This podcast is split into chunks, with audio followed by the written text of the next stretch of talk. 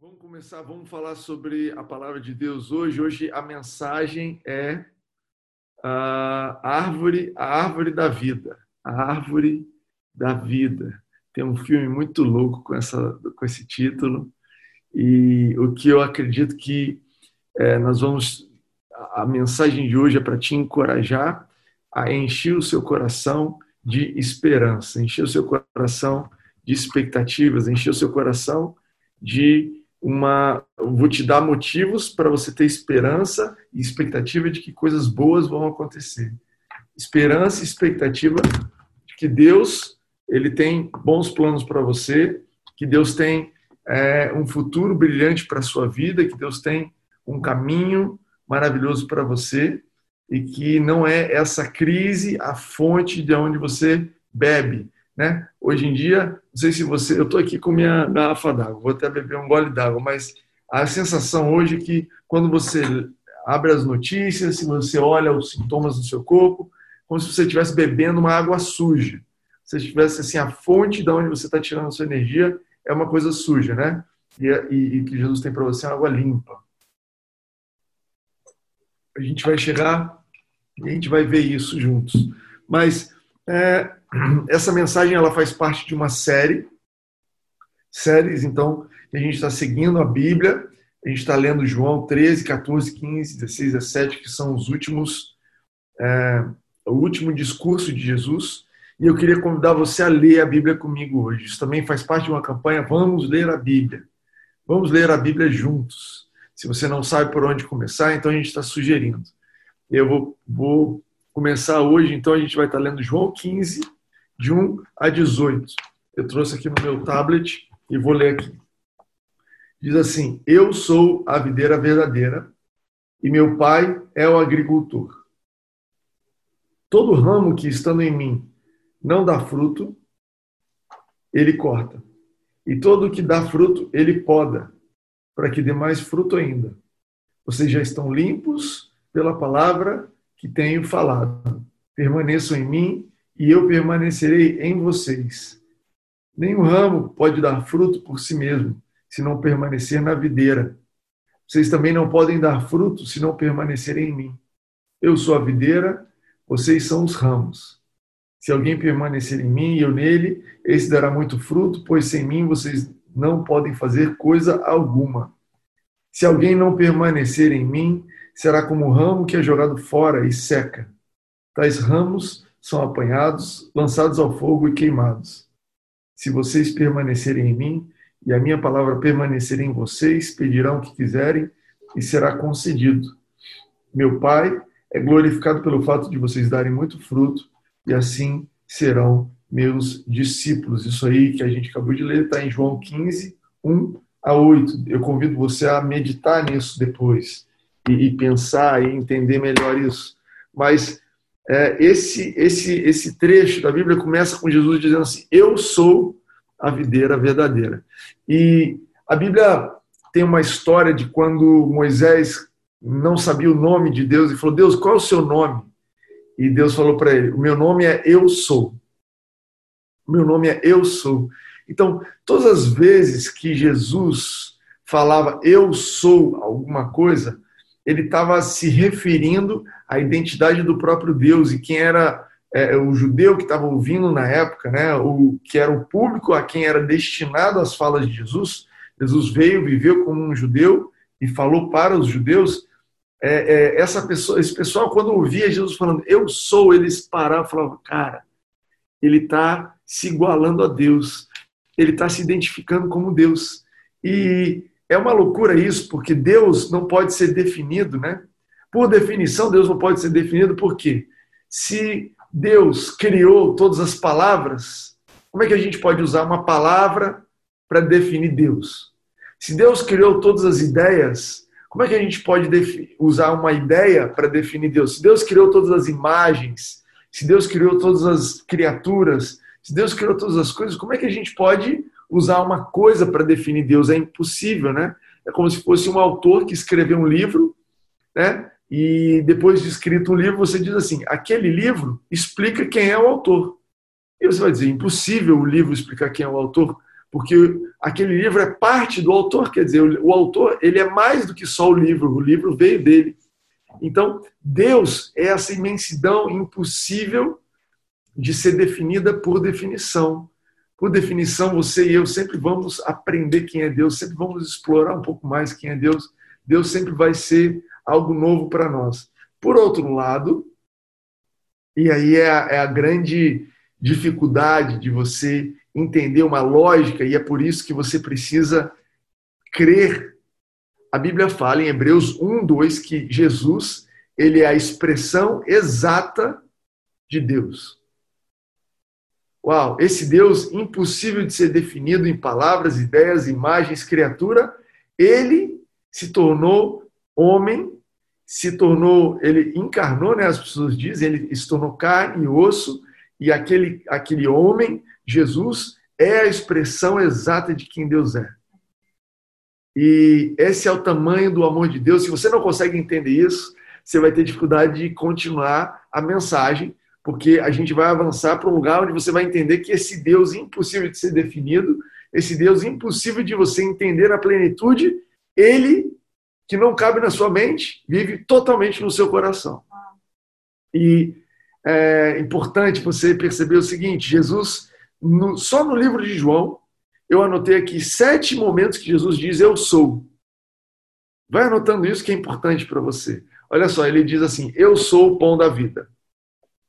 Está em João 6. Ele diz assim: Eu sou a luz do mundo. Está em João 8. Ele diz assim: Eu sou o bom pastor. Uau, o Deus que não pode ser definido, se definindo em detalhes, em, em coisas práticas, né? O, o, número 4, ele diz: Eu sou a porta das ovelhas, está em João 10. 5, eu sou a ressurreição e a vida, está em João 11. É, eu sou o caminho, a verdade e a vida, João 14. Eu sou a, ver, a videira verdadeira, a gente está lendo hoje. Eu sou. E sabe, quando Deus se, se identifica, quando Jesus se identifica, as coisas se submetem a ele. Eu não sei se você conhece alguém muito importante.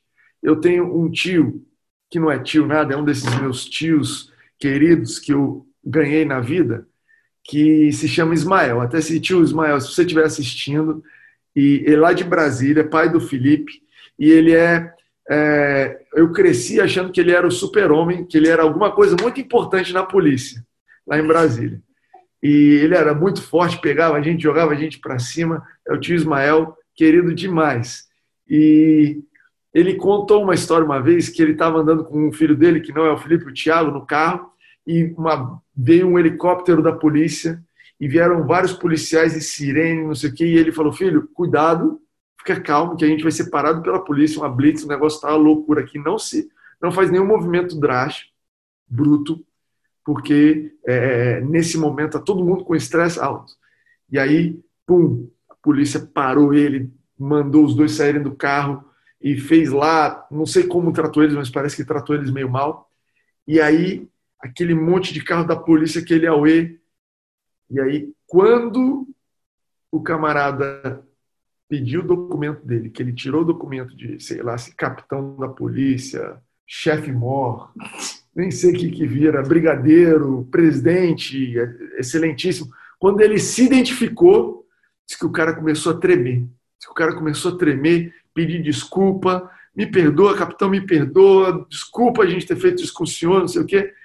E eu lembrei dessa história que quando é, eu leio, quando eu vejo assim Jesus se identificando, o mundo, todas as coisas elas se submetem, elas falam: Meu Deus do céu, não é qualquer coisa que está aqui. É o Deus, o próprio Deus. E sabe, quando a Bíblia conta assim, que a tempestade e o vento se acalmaram quando eles viram que era Jesus naquele barco.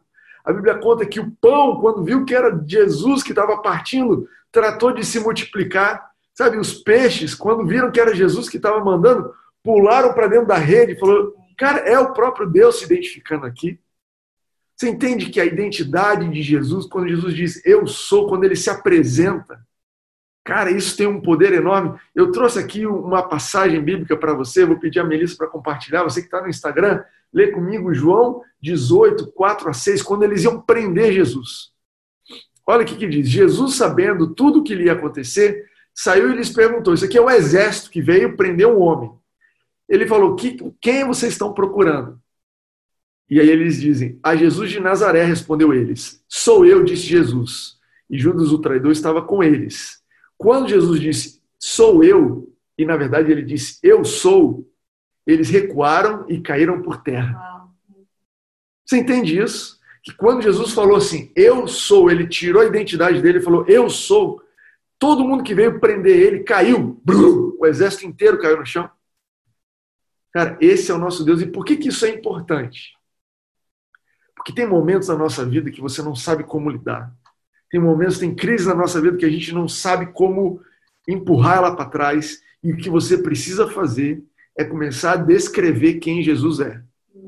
Tem momentos da nossa vida, eu me lembro de momentos da minha vida da Rene, eu me lembro de uma noite que um dos nossos filhos estava com dor, a gente já tinha orado, já tinha declarado, estava firme na fé, convicto que Deus ia estava agindo e que Deus era a solução e que as coisas estavam se revertendo. E a gente começou a cantar e a declarar quem Jesus é. Olha, nessa situação aqui, que eu já confessei, a minha, já, já pedi, eu sei que Deus está me ouvindo, ouvindo, agora eu vou declarar quem Jesus é, eu vou descrever a identidade de Jesus e essa situação ela vai cair por terra, ela vai recuar. E sabe, as músicas que a gente canta são isso. Eu trouxe aqui uma música que a gente que é mais nova, né, que chama Seguro, eu acho, do João Emílio, que ela diz assim: certamente Deus guarda os seus filhos, os cercando com amor. Né? A gente canta isso. E por que, que a gente canta isso? Eu estou dizendo para a situação quem Deus é. é eu estou pegando a identidade, não a minha, eu estou pegando a identidade do meu Deus, do meu Jesus, e estou dizendo assim: olha, certamente Deus guarda os seus filhos, os cercando com amor. Esse é o Deus que está se apresentando aqui nesse lugar. Esse é o Deus que está falando com você. Esse é o doença, esse é o Deus. Então, sabe, nessa manhã, nesse momento que você está assistindo esse vídeo, aprenda a identificar quem é o seu Deus, aprenda a usar, a entender o poder de identificar quem Jesus é.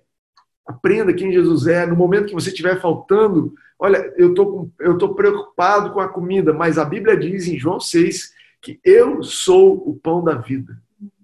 Então, o pão vai se multiplicar na minha vida.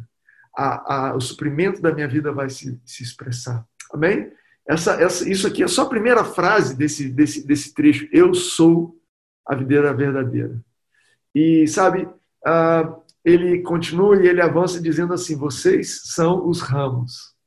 E o tema central desse, desse, de, de toda essa conversa o tema central dos capítulos 13, 14, 15, 16, 17, toda essa última conversa que Jesus teve. Eu vi alguém falando, uma pregação esses dias, o seguinte: essa aqui era a conversa que Jesus teve, é como, é como aquela última conversa dos pais antes de deixar os filhos, sabe? Sabe quando você vai sair porque você tem um evento, vai sair para jantar o pai e a mãe, e aí você deixou os filhos com alguém, e aí você fala assim: ó, filho, vem cá, deixa eu te dar as últimas instruções eu quero que você tenha em mente as últimas, as coisas mais importantes. Esse aqui é o discurso que a gente está lendo. E esse discurso, o tema central dele é união de Jesus conosco. A união de, do Espírito Santo com Jesus, a gente viu na, na mensagem passada. Se você não pegou, tem no IGTV, você pode pegar. Em breve vai estar disponível no nosso canal no YouTube. Você também pode ouvir no podcast. Então, as últimas mensagens sobre esse trecho, sobre essa série, mas é uma série sobre união. É uma série sobre nós nos unirmos com Jesus e nos tornarmos um com Ele. E eu vou te dizer uma coisa: Jesus acreditava tanto que nós éramos um com Ele, que Ele foi adiante e naquela noite Ele se entregou e Ele morreu por nós. Porque Ele falou: Olha, eu sou um com vocês no nível que eu estou disposto a pagar pela dívida de vocês, porque é uma dívida nossa. A gente entende isso hoje em dia quando você tem marido e mulher, né? Marido e mulher casados com comunhão de bens, o marido ou a mulher vai lá e paga a dívida do outro, que sabe que, olha só, essa dívida, ela é nossa junto. Quando a gente se uniu, ela é junta. Se o seu CPF for ruim, der, der algum problema no seu CPF, vai dar no meu CPF também. Então, essa é uma dívida nossa, porque nós estamos unidos. Jesus acreditava ao ponto dele poder pagar a dívida por nós. É por isso que ele fez esse discurso e ele foi viver aquilo que ele acreditou, aquilo que ele estava dizendo. Sabe? Agora, nesse momento aqui, nesse trecho da Bíblia, ele então ele se propõe a descrever essa nossa união com Cristo de uma nova forma. Ele se propõe a descrever a nossa união com Cristo através de uma árvore. E é interessante porque a árvore, ela tem lá o seu caule, a sua raiz, os seus ramos. É, uma videira, ela não tem aquele caule forte assim, né? ela é mais um, um, uma porção de ramos, mas ela tem uma raiz. E ele começa a usar essa, essa ideia para que você possa entender o que, que ele quer dizer quando ele diz que você é um com ele. Porque ele está dizendo assim: olha, eu sei que você é independente de mim. Eu sei que você toma as suas decisões e eu tomo as minhas. Você não escolheu que eu fosse para a cruz e eu não escolhi que você me recebesse como um salvador, são decisões separadas, mas ao mesmo tempo, assim como a árvore tem é, é, a raiz é uma coisa diferente, separada, ou, ou não separada, mas é uma coisa em si diferente do caule, do broto, do ramo, nós somos uma só árvore, um só organismo. E Jesus estava dizendo isso sobre você. Ele te vê quando a Bíblia, quando Jesus olha para você, ele vê uma árvore só. Ele vê uma só videira. Ele vê uma só coisa. Ele vê Jesus, Deus olha para você e vê Jesus. Porque ele fala: Olha, eu não vou separar aqui, não. Jesus é só a raiz. E eles falam: Não, não, não. Deus abençoa essa árvore. E você é um com Cristo. E aí ele descreve três tipos de ramos, para a gente ir rapidinho. Ele fala de três tipos de ramos nessa passagem aqui de João 15. Ele fala dos ramos que estão em Cristo, mas não dão fruto. Ele fala dos ramos que estão em Cristo e dão fruto. E ele fala dos ramos que não estão em Cristo e estão tentando dar fruto. Três tipos de ramos que apontam para três tipos de pessoas três tipos de relacionamento com Jesus. O primeiro tipo, então, pessoas que estão em Cristo Jesus, mas que não dão fruto. E ele dá, ele dá dois motivos para isso. Se você ler a Bíblia, a mensagem, você vai ver ele, ele colocando isso de uma forma muito clara. Ele fala assim: olha, primeiro motivo é para aquelas pessoas que não estão unidas com Cristo na sua mente. Então você pode, você sabe que você pode, por exemplo, se casar ter comunhão total de bens ou parcial de bens. Você pode, perante a justiça, ser um com a sua esposa, com o seu marido, e ainda assim não se comportar como se você fosse um. Pensar só em você, nunca pensar em nós, pensar nas suas vontades. E a verdade é que todo mundo que se casa pensa assim, porque está aprendendo a pensar em nós. Sabe? Quando você a, a, a, recebe Jesus e você nasce de novo, é necessário que você passe por uma renovação da sua mente, onde você vai entender que, olha, agora não sou mais eu que estou aqui enfrentando essa dificuldade, somos nós que estamos enfrentando essa dificuldade. Agora não é mais eu que estou com vontade de fazer isso, nós precisamos conversar, é eu e Jesus, eu e o Espírito Santo, nós precisamos tomar uma decisão juntas sobre o que nós vamos fazer da nossa carreira, o que nós vamos fazer da nossa vida. Nós precisamos, é, você precisa renovar sua mente e entender que quando alguém te ataca, quando alguém te afronta, não é mais um ataque à sua pessoa pessoal, não é mais um ataque a você.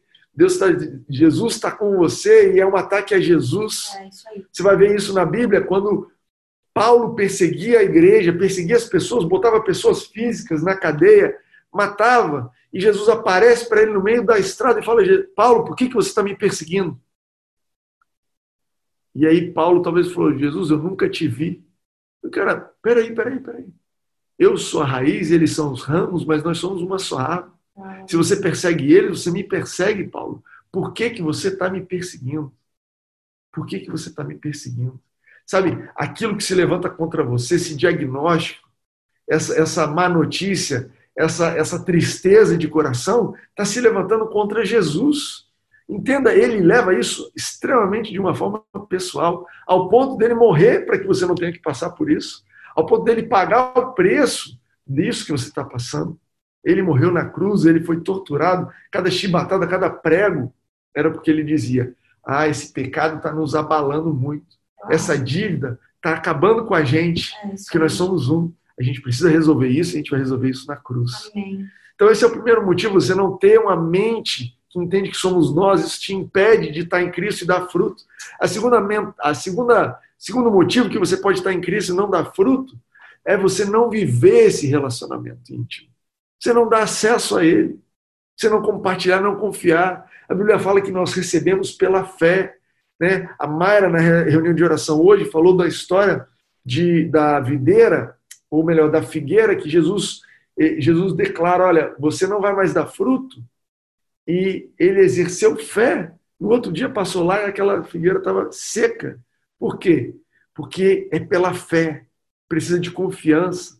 O que você é em Cristo Jesus, legalmente você é, aos olhos de Deus você é, mas se você não exerce fé para entrar nesse relacionamento íntimo, e gente precisa ter confiança para entrar no relacionamento íntimo, para que você recorra a Deus, para que você ore, que você receba Ele. Jesus, eu não estou aguentando isso daqui. Jesus, eu não sei como passar por essa situação. É, é quando você ora assim, você está convidando Ele, está trazendo Ele para onde você está. Então, cara, Deixe de ser alguém que está em Cristo e não dá fruto, e através da sua união com Cristo, renova sua mente para que você possa experimentar esse fruto. A gente vai falar do fruto daqui a pouco. Né? Todos nós, eu quero dizer para vocês, todos nós estamos nesse processo de dar fruto. Todos nós, não estou dizendo aqui que tem gente que está arrebentando e tem gente. Agora, essa mensagem, quem está em Cristo e não dá nenhum fruto, ela é específica para alguém que, olha, recebeu Jesus, mas não tem sinais desse, receber Jesus. Tem gente passando pela vida assim. Eu não estou me referindo a você e eu que temos uma dificuldade, estou me referindo a pessoas que recebem Jesus, mas não dão um fruto sequer. São incapazes de receber o efeito. E para essa pessoa, a Bíblia fala: olha, você precisa ter um encontro chapado com Jesus, apesar de você ser um com Ele, você precisa receber Ele na sua mente, no seu coração, abrir o seu coração. É aí que entra o contexto de arrependimento, Aí que entra o contexto de mudança de mentalidade, mudança de direção. Cara, se você está vivendo uma vida que você não está vendo o resultado, né? Hoje em dia a gente, a gente fala muito no nosso universo de o produto, né? Porque a gente é uma sociedade industrializada. A gente fala de resultado, que nós somos uma empresa, é uma sociedade empresarial, mas uma sociedade agrícola. Eles falam de o fruto, mas é tudo a mesma coisa. Jesus está dizendo, olha, o resultado de estar em mim é o fruto. Se você não está vendo resultado de estar em mim, então você é um ramo que não está dando fruto nenhum. Cara, você precisa entender que nós somos um. E a partir do entendimento que nós somos um, você vai começar a dar fruto. E aí ele fala: aqueles que estão em Cristo, né, o segundo tipo de pessoa, aqueles que estão em Cristo, aquele, aquele ramo que está em Cristo e dá fruto. E ele fala assim: esses o Pai levanta, esses o Pai poda para que deem mais frutos. Essa palavra no grego aqui nessa passagem específica é katairos, K-A-T-H-A-I-R-O-S, katairos, e significa limpar. E ela é usada duas vezes na Bíblia. A segunda vez está em Hebreus 10, 2, e ela diz sobre você ser livre, presta atenção nisso, ser livre de uma consciência do pecado. Para aqueles ramos que estão em Cristo, estão dando fruto, o Pai te limpa através da palavra. Essa, aqui em João 15 mesmo, Jesus fala: vocês já estão limpos através da palavra. A Bíblia fala, em, em, em, o que Jesus está dizendo é o seguinte: você que está em Cristo, está dando fruto, o Pai te limpa da consciência do pecado, cada vez menos consciente do pecado, cada vez menos ciente do mal, cada vez menos a tua mente é voltada para aquilo que é mal, ele vai te livrando da consciência do pecado e vai te fortalecendo na consciência da justiça, da consciência de quem Jesus é, consciência da tua união com Jesus. Cara, que maravilhoso. Esse é um Deus que ele vê você dar fruto e ele te ergue para dar mais fruto, a gente vai falar do fruto daqui a pouco. Agora ele fala também daquelas pessoas que não estão em Cristo e tentam dar fruto, né? Ele fala, olha, sem mim vocês não podem dar fruto.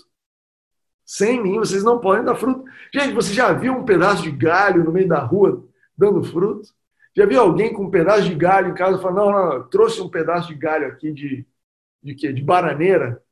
Eu sei que não está na raiz, eu sei que isso aqui não está na árvore, mas eu vou deixar aqui na cozinha, porque daqui a pouco vai sair banana daqui. Não tem galho. Goiaba, ótimo exemplo. É bom ter você aqui. Foi bom, vai, continua. goiaba. Já viu alguém com um galho de goiaba na mão falando assim: isso aqui vai dar goiaba daqui a pouco. Já viu alguém trazer para casa um ramo de videira e dizendo assim: olha, isso aqui daqui a pouco vai dar uva? Não tem isso, gente. Essa é a mesma loucura que você pensar: não, eu vou me acertar primeiro, eu vou dar o fruto primeiro, depois eu vou para Jesus. É isso aí. Eu vou, ah, não, primeiro eu vou acertar minha vida, depois eu vou é, é, me batizar. Primeiro eu vou consertar, depois eu vou para a igreja. Gente, não dá, não dá você primeiro se conecta na árvore e através da vida que vem de Jesus, o fruto vai acontecer. Amém. Não caia na mentira de que você precisa melhorar para ter um relacionamento com Jesus. É o seu relacionamento com Jesus que vai te fazer melhorar. É, é, é o relacionamento com Jesus que você que é profundo e sério e verdadeiro desse tipo de relacionamento flui vida, flui mudança. Você está com expectativa de mudar a sua vida, você não aguenta mais brigar no meio né, da quarentena, você não quer mais ter aquele hábito, você quer se ver livre daquele vício, você quer se ver livre daquele é, péssima mentalidade, você sabe que aquilo não está te fazendo bem. Beba e receba quem Jesus é. Tenha, entenda que você é um com Ele. E Receba isso e deixe isso fluir. E deixe o fruto fluir. Eu quero avançar para falar do fruto, a gente está quase terminando. Paulo ele escreve para as igrejas na Galácia, não na Galáxia, mas na Galácia, que era uma região que hoje é na Turquia. Ele escreve ali em Gálatas 5 quais são as características desse fruto. Presta atenção, é um fruto que tem nove características. Muito bom, Melissa. Ó, eu acho que se você virar o celular de lado, isso aí fica um pouquinho mais alto, maior, Melissa. Para você que está no uh, Zoom, tem lá os nove elementos do fruto do Espírito. Muito bom, Melissa. Se alguém puder pegar e copiar os nove aqui no Instagram, vai fazer, vai ser muito bom. Isso é algo que você precisa ter decorado, gente. Isso é algo que você precisa memorizar. Os nove elementos do fruto do Espírito. Quando Jesus está falando, em mim vocês vão dar fruto, é isso aqui. Quando ele fala, em mim, vocês, é, o Pai te limpa da consciência do pecado para que você dê mais fruto, é isso aqui. E os elementos do fruto do Espírito são paz, amor, alegria. Primeiro conjunto de três. Pra, paz, amor, alegria. Não são os frutos do Espírito, são os elementos do fruto do Espírito. É uma uva só, são nove elementos da uva, tá? Para te dizer. Nove elementos da uva. Você dá muita uva mas todas elas têm esses nove elementos, o fruto do Espírito: paz, amor, alegria. Depois, bondade, amabilidade, paciência. Uh! Depois disso, fé, mansidão e domínio próprio. Eu vou falar de novo: paz, amor, alegria. Amabilidade, paciência, bondade. Depois, fé, mansidão, domínio próprio. Cara, você precisa guardar isso no seu coração. Você precisa guardar isso no seu coração, por quê? Porque quando você acorda de manhã sem paciência, você sabe que aquilo ali é fruto do Espírito, vai fluir de Jesus, vai fluir, isso vai fluir. E não é com força, gente. A gente, de novo, a gente vive numa sociedade industrializada que alcança resultados com esforço. Jesus poderia ter dito assim: olha, esses são os produtos do Espírito. Esses aqui são os resultados, mas ele quis dizer que esses elementos eles fluem como um fruto. Agora deixa eu te explicar uma coisa. Já falei isso para vocês. Não sei se é a primeira vez que está ouvindo. Eu e a Reniel, no nosso casamento, nós temos três frutos. Três frutos. Eles não são resultado de trabalho. Não são resultado. Dá trabalho manter eles vivos, mas não são resultado de trabalho.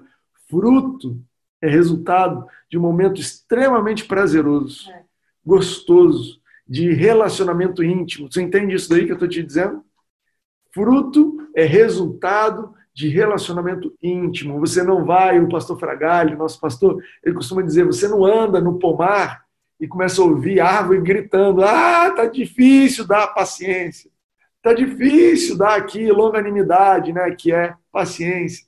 Olha, tá difícil ter alegria nesse dia. Você não vai ouvir árvore gritando, tá difícil cuspir essa goiaba, porque uma árvore que está conectada numa raiz saudável, ela dá fruto. Amém. Ela dá fruto naturalmente, de uma forma orgânica. Timóteo, você está dizendo que então ser sempre alegre, ser sempre, eh, ter sempre paz é uma moleza, é mamão com açúcar não é moleza, porque é, é um combate da fé, você está conectado. É um combate da fé, você está conectado em Jesus. Mas a Bíblia diz que através dessa fé, através dessa conexão, através desse combate da fé, vai fluir naturalmente. Então você que está precisando de paz, recebe a tua paz como fruto do Espírito. Você que está precisando de amabilidade, benignidade, sabe o que é isso? Olhar para as pessoas com bons olhos. Você que está precisando disso, é fruto, é resultado do Espírito. Agora, quero concluir com três versos. Quero concluir com três versos para falar para você dessa árvore e por que, que o título dessa mensagem é Árvore da Vida. Diz o seguinte, vamos lá rapidinho. Melissa coloca para mim, Jeremias 17, 7 a 8 diz assim: Mas bendito é o homem cuja confiança está no Senhor, cuja confiança nele está. Então ele está falando de alguém que crê em Jesus. Ele será como a árvore plantada junto às águas e que estende as suas raízes para o ribeiro. Olha, falando da árvore que você é em Jesus. Mas olha que fantástico. Diz assim: ela não temerá quando chegar o calor. Opa! Quem aqui está recebendo calor, percebendo calor aí? Porque as suas folhas estarão sempre verdes. Não ficará ansiosa no ano da seca, nem deixará de dar fruto. Não ficará ansiosa no ano da seca, nem deixará de dar fruto. Está falando de você, está falando dessa árvore. Agora, vamos, a Bíblia fala muito sobre essa árvore. Avança comigo para Ezequiel 47, 12. Diz assim: árvores frutíferas de toda espécie crescerão em ambas as margens do rio. Anota aí, o rio. Ambas as margens do rio, sua folha não murcharão e os seus frutos não cairão. Está falando de você unido a Jesus. Todo, todo mês produzirão, porque a água vinda do santuário chega a elas. Por que mesmo, gente, que ela dá resultado, produz fruto todos os meses? Porque a água que vem do santuário, não é água que vem do, do jornal, não é água que vem da rua, não é água que vem lá da China, é água que vem do santuário, chega a elas. Seus frutos servirão de comida, suas folhas de remédio. Eu tenho dito para vocês, vocês são a cura, o resultado. O mundo precisa de remédio, o mundo precisa de pessoas conectadas em Jesus, dando fruto que é o remédio, porque essas pessoas não estão bebendo essa água suja, estão bebendo uma água que vem limpa do santuário. Abre comigo, por fim, Apocalipse 22, 2, está falando da árvore final. Conecta nisso daí. De cada lado do rio estava a árvore da vida. Gente, na criação, em Adão, lá no Éden, existiam duas árvores, do conhecimento do bem e do mal, da árvore da vida. Essa árvore da vida era Jesus e agora você está nessa árvore. Presta atenção, de cada lado do rio estava a árvore da vida, que frutifica 12 vezes por ano, uma vez por mês. Uma por mês. As folhas da árvore servem de para a cura das nações. As folhas da árvore, as folhas dão onde? As folhas dão no ramo. As folhas da árvore servem para a cura das nações. Eu queria te lembrar, e a gente está encerrando aqui, queria te lembrar que o motivo de não termos medo no calor, o motivo de não ficarmos ansiosos no ano da seca, o motivo de continuarmos dando fruto e dando folha, é porque a água que nos abastece é a água que vem do santuário, que vem do próprio Deus. Sabe, o nosso fruto, esse fruto que você vai produzir naturalmente, ele vai ser alimento para as pessoas à sua volta. Pessoas que estão com falta de paciência vão se inspirar em você, vão receber paciência. Pessoas que estão com falta de paz, falta de alegria, falta de amor, você vai ser fruto para essas pessoas, vai ser alimento. E assim como uma árvore trouxe morte para toda a humanidade. Uau. Assim também, uma árvore, e você enxertado nela, traz vida para toda a humanidade. Amém? Amém? Essa é a mensagem para você. Essa é a mensagem para você. Quero te convidar a orar e receber esse Jesus no seu coração. Quero te convidar a receber Jesus como seu Senhor e estar nessa árvore. Amém? Fica aí.